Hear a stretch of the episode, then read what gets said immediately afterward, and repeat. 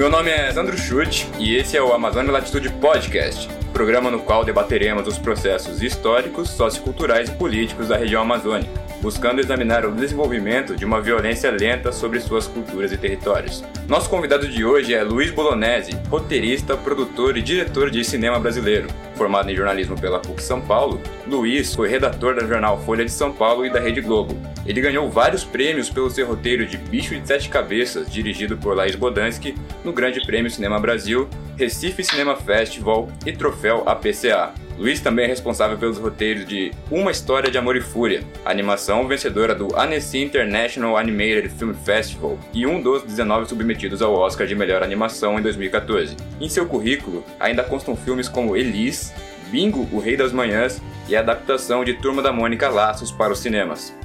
Ainda em 2018, dirigiu Espagé, documentário que trata do etnocídio praticado contra povos indígenas no Brasil. E é desse filme que vamos falar hoje. Bom dia, Luiz. Bom dia, tudo bem? Prazer falar com vocês. Opa, obrigado. Eu que agradeço pela entrevista. Como você entrou em contato com a questão do etnocídio, particularmente da tribo Paite Suruí? Primeiro, assim, é, eu, eu, estudei antropologia na juventude e esse tema aparecia muito claramente, porque é a história das Américas, né?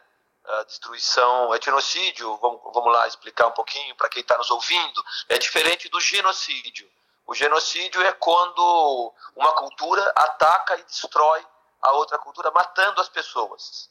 O etnocídio é quando uma cultura ataca e destrói a outra cultura, destruindo a base cultural desse outro povo, mas deixando as pessoas vivas. Então você destrói a cultura do outro. E essa foi a ocupação da América. Né? A gente teve aqui genocídio e etnocídio.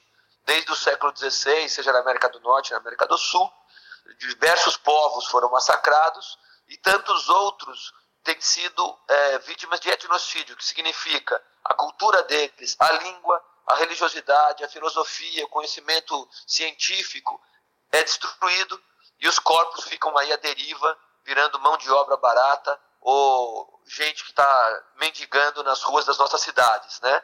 E isso eu estudei um pouco na época da faculdade, da universidade, quando eu estudava Ciências Sociais, que é uma universidade, as faculdades agora que o presidente da República do Brasil quer acabar, Faculdade de Filosofia e Ciências Sociais, que ele diz que não serve para nada, porque elas nos trazem consciência. E parece que essa turma aí não quer saber de consciência, não quer que as pessoas tenham verdadeiro conhecimento da nossa história. Então eu estudei um pouco isso e mais recentemente, muitos anos depois da universidade, mais de 20 anos depois da universidade, eu trabalhando com algumas comunidades indígenas, eu pude conhecer os Paiter Suruí e ali eu tive conhecimento de um processo muito violento que está sendo feito hoje em várias tribos do Brasil, que são a igreja, a igreja evangélica, entrando nessas aldeias e perseguindo os sacerdotes e os líderes científicos e espirituais, que são os pajés. E aí, quando eu vi esse processo extremamente violento lá entre os Paiter Suruí de Rondônia, eu resolvi me dedicar a esse, a, essa, a este tema, a este assunto, e acabei fazendo esse filme, Espagé. O bom é que você já entrou numa questão que eu ia abordar aqui, que é a da evangelização dos povos indígenas, porque é algo que me pegou de surpresa, eu não, não tinha tanto conhecimento desse fato de como funcionava e de que um pajé podia perder a autoridade por conta de um pastor. E como você vê agora com a Damares Alves nesse Ministério da, das Mulheres, dos Direitos Humanos da Família, como você vê que vai ficar essa questão da evangelização dos índios? Olha, eu a princípio preciso dizer que eu não tenho nada contra nenhuma religiosidade e contra nenhum tipo de fé, pelo contrário, todo respeito e acho que uma característica do Brasil é a diversidade cultural e a diversidade religiosa. Isso é muito saudável.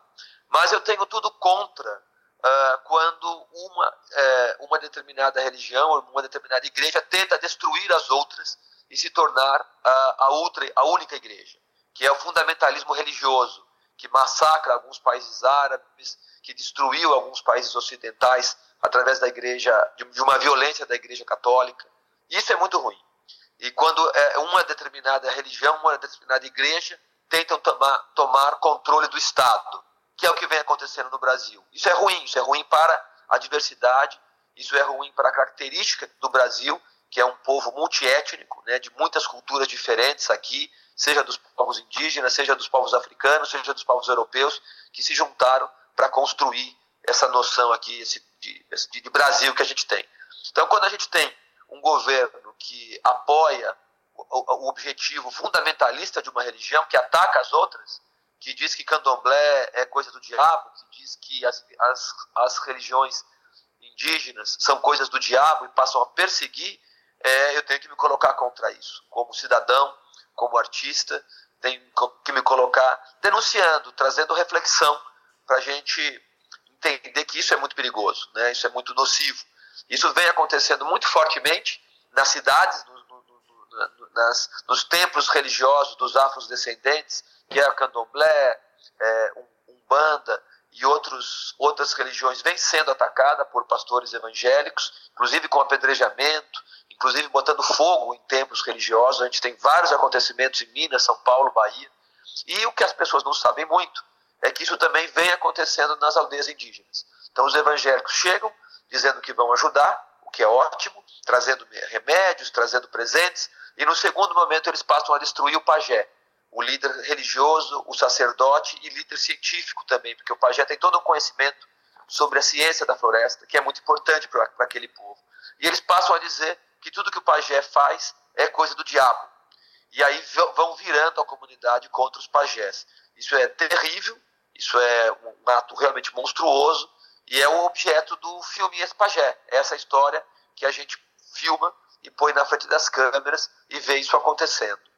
E entrando na, na questão da perda de autoridade do, do pajé, para a igreja evangélica, para o pastor, que é o mote do filme, você ainda vê os personagens do filme, eles ainda são apegados à tradição, tanto que eles falam sua língua nativa. E dá até uma ideia de. Parece que é um filme estrangeiro, de tão estranha que é aquela língua para o público brasileiro, eu acredito.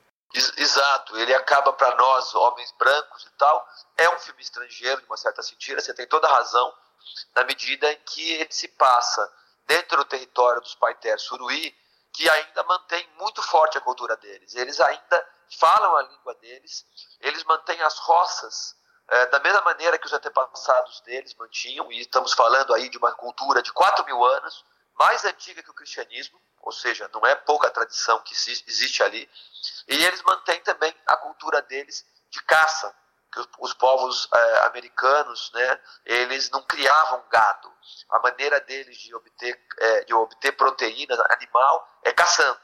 E eles têm todo um conhecimento que é mitológico científico, de modo que eles fazem a caça é, sem extinguir os animais caçados. Seja a tartaruga que eles comem, seja a capivara, a anta, o tatu, macacos e porcos do mato, javalis que eles comem, eles têm métodos de caça em que eles permitem que os ciclos de vida continuem. Então eles estão aí há 4 mil anos caçando e não extinguem esses animais, diferente de nós, que vamos, é, para nos alimentar, vamos botar uma plantação de soja ou uma plantação de gado e extinguimos todas as outras formas de vida que estão naquele lugar. Então esse povo Paité Suruí, eles têm a cultura deles muito viva e mantém também o universo religioso mítico deles, mitológico, muito vivo. Aí chegam os pastores com presentes, com remédios para doenças que eles não conheciam, que era sarampo, catapora, varíola, é, gripe, que não havia gripe aqui. E esses é, é, pastores chegam dizendo que tudo que o pajé faz é coisa do diabo. E eles ficam divididos. Eles, se, eles têm se tornado, grande parte, evangelizados. Muitos resistem, muitas tribos resistem. No caso dos paitérios Suruí, eles se tornam evangélicos, mas eles continuam respeitando o pajé de forma escondida, na medida em que o pastor evangélico, que se torna hegemônico na região e começa a comandar a vida deles e dizer que, o, que os pajés e as coisas que os pajés faziam e fazem são do demônio, a gente nota que esses povos indígenas acabam pedindo ajuda dos pajés é, para buscar as plantas medicinais, para buscar as tradições de curas deles, os cantos, as flautas, quando eles estão num aperto, mas escondido do pastor porque o pastor condena esse ato. Então eles vivem ali uma ambiguidade, uma situação muito complexa. E os pajés vivem uma situação terrível, que é uma perseguição muito violenta que é feita contra eles, no sentido de eles não receberem remédio, de não receberem alimentos, de não receberem ajuda, transporte quando precisam ir para a cidade, porque hoje os povos indígenas eles têm relação com o mundo dos brancos. São muito poucos povos que conseguem viver isolados. E aí nessa conexão eles acabam sendo muito prejudicados, esses pajés. São perseguidos, são perseguidos quando vão na cidade, pelos evangélicos da cidade. Então é uma rede muito violenta de destruição de uma cultura. Certo. Outro aspecto cultural que eu vi nesse livro foi justamente o uso desse povo que só faz o uso da língua portuguesa para se comunicar com o homem branco de tecnologias como câmeras fotográficas, smartphones, o Facebook e até o que você chegou a mencionar do, do porte de armas de fogo, preterindo as armas tradicionais dos povos indígenas. Isso é alguma forma de o indígena se integrar à sociedade ou ele está cedendo à pressão? Esse é um debate muito rico que, que é difícil de a gente esgotar ele aqui, né? Mas nessa troca com os brancos, tem o lado do etnocídio, que é quando a cultura deles é destruída, mas tem o lado que é eles se apropriarem dos nossos objetos e dos nossos valores culturais que interessam a eles, mantendo a cultura deles. Isso é legítimo. Então não, é, não tem como os indígenas que têm contato com a nossa cultura, eles não quererem ter um celular para se comunicar entre eles, para poder documentar e fotografar um animal que ele caçou, para poder trocar informação entre eles, inclusive para informar que tem garimpeiro invadindo a terra deles, para poder resistir a um madeireiro que entrou lá dentro, ou para se comunicar na cidade, pedir uma ajuda médica quando tem alguém doente. Então, há, há, há muitas coisas do universo branco que eles valorizam que eles consideram que é positiva para a cultura deles. Então, eles querem ter uma moto para poder se deslocar, eles querem ter uma roçadeira elétrica, eles querem ter uma espingarda, uma arma de fogo para poder resistir aos fazendeiros que matam eles, aos madeireiros que matam eles também, e também para caçar. Então, é, é, lá, por exemplo, os Paiter Suruí, eles continuam fabricando arcos e flechas, eles fazem arcos e flechas, eles gostam dessa tradição, as crianças indígenas adoram brincar com arco e flecha, mas eles também usam espingardas na caça e também usam armas é, para enfrentar madeireiros que invadem a terra deles, né? terra documentada deles, a terra legitimamente conferida a eles, vem sido constantemente invadida por garimpeiros e por madeireiros. E aí, às vezes, eles têm que pegar em armas, eles, 20, 30 guerreiros, se juntam, sobem nos carros, nas motos e vão tentar expulsar, na troca de tiros mesmo, é, madeireiros que estão lá dentro. Então, eles, eles acabam utilizando e se apropriando de várias é, é, é, várias coisas que nós sabemos, e não apenas objetos, mas conhecimentos que nós temos, música. Os jovens indígenas gostam de ouvir hip hop, tem jovens que gostam de ouvir funk. Então, quando eles se apropriam da nossa cultura, valores da nossa cultura, mas colocam isso a serviço da cultura deles, parece-nos uma apropriação cultural muito legítima e muito feliz. Quando a nossa cultura invade, destruindo uh, o conhecimento cultural que eles têm de 4 mil anos, aí passa a ser nocivo, porque são culturas que têm muito valor e que têm muita potência. Afinal, são povos que estão vivendo aí, sem Bolsa Família, sem ajuda de Estado brasileiro, sem ajuda de ninguém, há 4 mil anos, vivendo da maneira deles, caçando, plantando, é, é, fabricando remédios e conseguindo viver há 4 mil anos num, num certo, numa certa fartura de alimentação, numa certa fartura de saúde. Claro, quando a gente começa a invadir a terra deles, tacar fogo em tudo, eliminar a caça, jogar mercúrio nos rios deles e levar doenças que eles não tinham, esses povos se fragilizam. E aí eles precisam contar com coisas que vêm da cultura branca para se defender dessa própria invasão.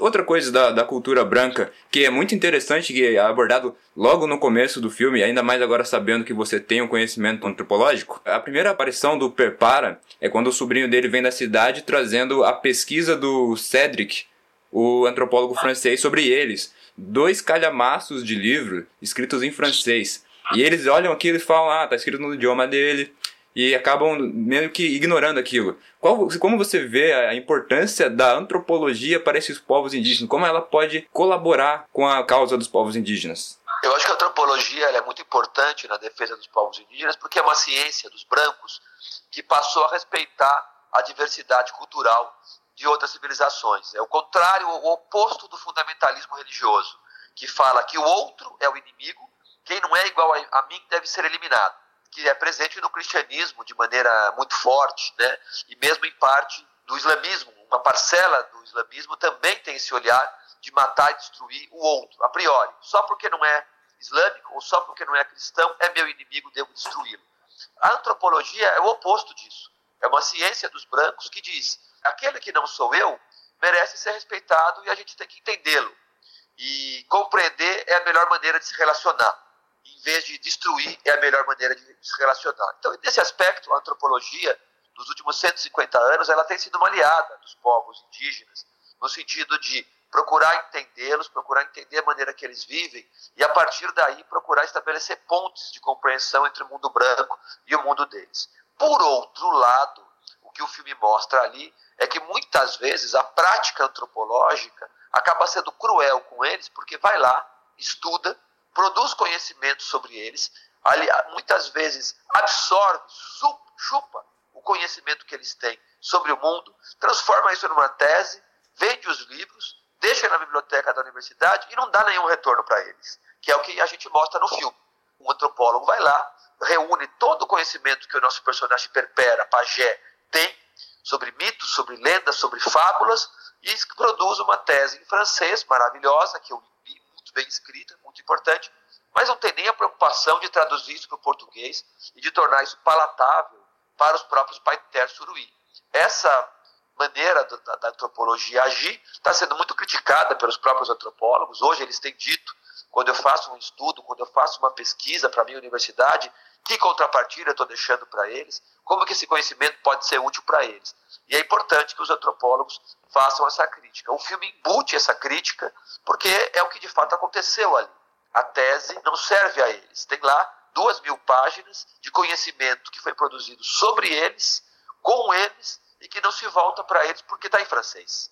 Então, é, é, o filme traz essa crítica, mas é muito importante deixar claro que é uma crítica a essa conduta, mas dentro de um âmbito de respeito muito grande que os próprios povos indígenas e que eu, como cineasta, tenho pelos antropólogos e pela importância da, da antropologia para os povos indígenas. Ok. Vamos entrar em outro mérito agora, mais, falando mais de cinema e cinema ambiental. Uma coisa que eu percebi no, no, no filme do, do Espagé é que em muitos lugares ele é descrito como um documentário, mas quando você está vendo o filme pela estética dele, parece que os personagens, mesmo que eles sejam de fato pertencentes daquela tribo, é, que, são, que são diálogos ensaiados, é um negócio tem uma certa poesia atrás da, da, dos fatos documentados ali. Até que ponto o ex-pajé é documental e até que ponto ele é uma, uma, película mais artística, uma película mais reflexiva, mais descomprometida com, com, com a linguagem de documentário? É, eu acho que ele fica bem nessa fronteira entre documentário e ficção. É uma fronteira que vem sendo quebrada muitas vezes, recentemente. Na hora que se começa a querer definir o que é documentário e o que é ficção, a gente percebe que as coisas se embaralham bastante, porque muitas vezes o, do, o documentário ele é uma construção do diretor que está construindo. Então ele não deixa de ser uma, um ponto de vista do contador daquela história. Né? Então não existe a verdade pura. Que existe é um olhar sobre a verdade. Então, quando a gente encena uma, uma situação, a gente pode estar encenando uma situação que ela é verídica, que ela é verossímil. Então, é uma ficção com pé no documentário. E o Espagé, ele, ele, ele, ele, na maneira de ser feito, ele trafega pelos dois territórios, porque muitas cenas a gente filmou quando elas estavam acontecendo, como documentário, mas muitas cenas nós reconstruímos como filme de ficção. Eles nos contaram histórias que já tinham acontecido, como a picada da cobra com a cabena, e tudo aquilo foi reconstruído com a colaboração deles e eles atuando como atores e reconstruindo para o documentário cenas que tinham acontecido, mas a gente atuando no dispositivo de um filme de ficção. E aí isso leva realmente o filme a uma fronteira entre documentário e ficção. E o filme participou de alguns festivais como documentário, mas ele foi convidado para festivais de ficção, como na Armênia, que ele participou em competição num festival que só tinha filme de ficção. E ele foi encarado como filme de ficção, porque a gente de fato não faz entrevistas. O filme são uma série de acontecimentos, alguns deles filmados ali como documentário, outros deles encenados como ficção, mas a serviço de uma narrativa de documentário. Mas as coisas se misturam bastante e eu gosto de que o filme crie essa confusão de, de, de territórios, de definição de o que é documentário e o que é ficção. Os, os indígenas, às vezes, eles estão ali como personagens de documentário, sendo eles mesmos, mas às vezes eles estão interpretando uma cena que eles interpretam eles mesmos mas eles estão vivendo um diálogo que não está acontecendo naquele momento, que a gente inventou, reconstruiu, reelaborou alguma coisa que aconteceu semanas antes, e eles estão pousando para a câmera e atuando como bons atores, aliás, ótimos atores que aqueles indígenas Pater Suruí se mostram no filme. Ninguém sabe dizer, quando eu pergunto, o que foi ficcionado, o que foi construído com, com uma dramaturgia e com interpretação do que estava acontecendo naturalmente na frente da câmera. Porque eles atuam muito bem. Aliás, os indígenas são atores muito é, sutis, muito minimalistas e muito versáteis. Eu gosto de trabalhar com eles como atores também. E a ficção ela tem um apelo maior né, com o público. Acho que é mais fácil você transmitir a ideia, essa questão para um público através de uma linguagem mais ficcional do que documental. Exatamente. A gente tem os festivais de ficção tem muito mais público do que os festivais de documentário. Então, transitar pelo território da ficção abre a conexão maior com o, com o público, sem dúvida nenhuma. E agora, falando sobre cinema ambiental, uma produção de cinema ambiental brasileiro e muitos desses filmes jamais chegam ao público. Ex-Pajé, por exemplo, é um filme dificílimo de você encontrar por aí. E, tipo, vamos dizer assim, ele levanta questões tão importantes, não só para a política nacional indigenista, mas como tanta outra coisa, tantos outros filmes, o responsável pela Amazônia Latitude, Marcos Collum, ele tem o filme Beyond Fordlândia, incrível filme demonstrando como a cultura da soja é herança do, da aventura de Henry Ford na Amazônia e como isso está prejudicando a Amazônia, desmata muito, etc, etc. Mas não, a, as pessoas elas não têm acesso a esses filmes. Você não vê eles disponíveis num serviço de streaming. Vocês não veem, entendeu? Ele está muito fechado no circuito de festivais. Como você acha que o, esse cinema ambiental que levanta essas questões que vão ser talvez a principal pauta da próxima década? Como você acha que eles podem chegar a se comunicar com as pessoas? E, por, e, se eles, e como eles não chegam, por que isso acontece? Eu acho que a gente tem que pressionar as empresas de streaming que estão se tornando dominantes no mercado de distribuição a ter esses filmes no seu streaming. Porque se as pessoas não têm acesso a, a, a poder ver, como que elas vão ter acesso ao conteúdo? E você oferece o filme nas empresas de streaming e elas não querem, porque elas falam, isso não é entretenimento, eu trabalho com entretenimento. E é esse conceito que a gente tem que ampliar, nós cidadãos, nós consumidores de produto audiovisual, temos que começar a exigir dessas empresas de streaming que elas também forneçam a opção das pessoas poderem ver os filmes que buscam a reflexão. Os filmes é, ambientais, os filmes é, indígenas, os documentários é, de reflexão, que não sejam apenas aqueles documentários que têm um impacto mais sensacionalista, que beiram entretenimento por ser mais sensacionalista no seu tema, e aí esse eles, eles disponibilizam. Então, como a gente hoje está com os produtos audiovisuais é, majoritariamente sendo oferecido por essas empresas de streaming, a gente vai ter que pressionar essas empresas de streaming enquanto consumidores para que elas tenham lá dentro também esse tipo de filme. Enquanto isso não acontece, a gente tem mais dificuldade de acessar esses filmes. Você encontra eles. O ex-pagé, por exemplo, a Netflix não quis o filme. A gente ofereceu e a Netflix disse que não quis. Apesar do filme ter sido premiado no Festival de Berlim, que é um dos mais importantes do mundo, ser premiado no Festival de Chicago, que é um dos mais importantes dos Estados Unidos, ser premiado no Festival É Tudo Verdade, que é o principal festival de documentários do Brasil. Nem assim a Netflix quis o filme, dizendo: não, o filme é muito bom, a gente gosta do filme, mas não é o nosso tipo de entretenimento. Erro, na minha opinião, um grave erro da Netflix. Então, filmes como Peripicura ou como esse da Fordlândia deveriam estar nesses canais de streaming.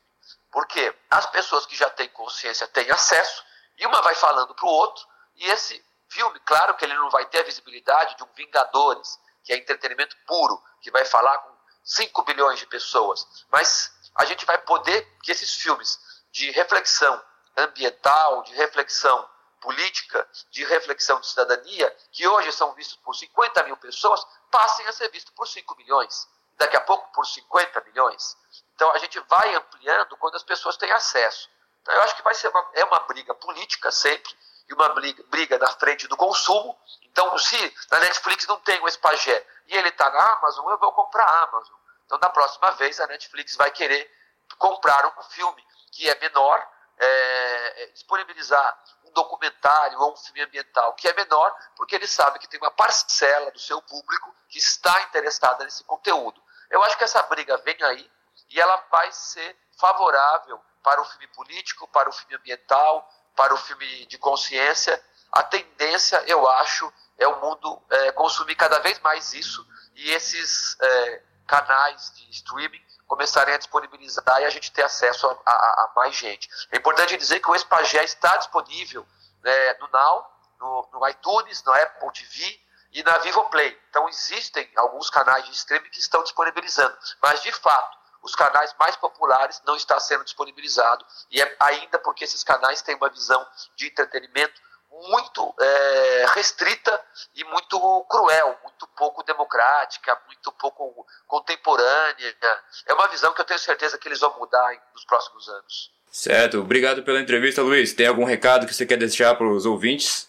Queria é, agradecer a oportunidade de estar conversando com os ouvintes de vocês e convidar o pessoal para que confira o Espagé nessas mídias em que ele está disponível. Ele também tem DVD que, que pode ser comprado pela internet. Ele ficou em cartaz 10 cidades durante alguns meses aqui no Brasil, mais de 10 mil pessoas foram assistir, mas agora a maneira de assistir é quando ele é exibido nas TVs a cabo ou então nessas, nessas é, opções de streaming que eu acabei de falar. Mas muito obrigado de poder falar aí com vocês. Tchau, tchau.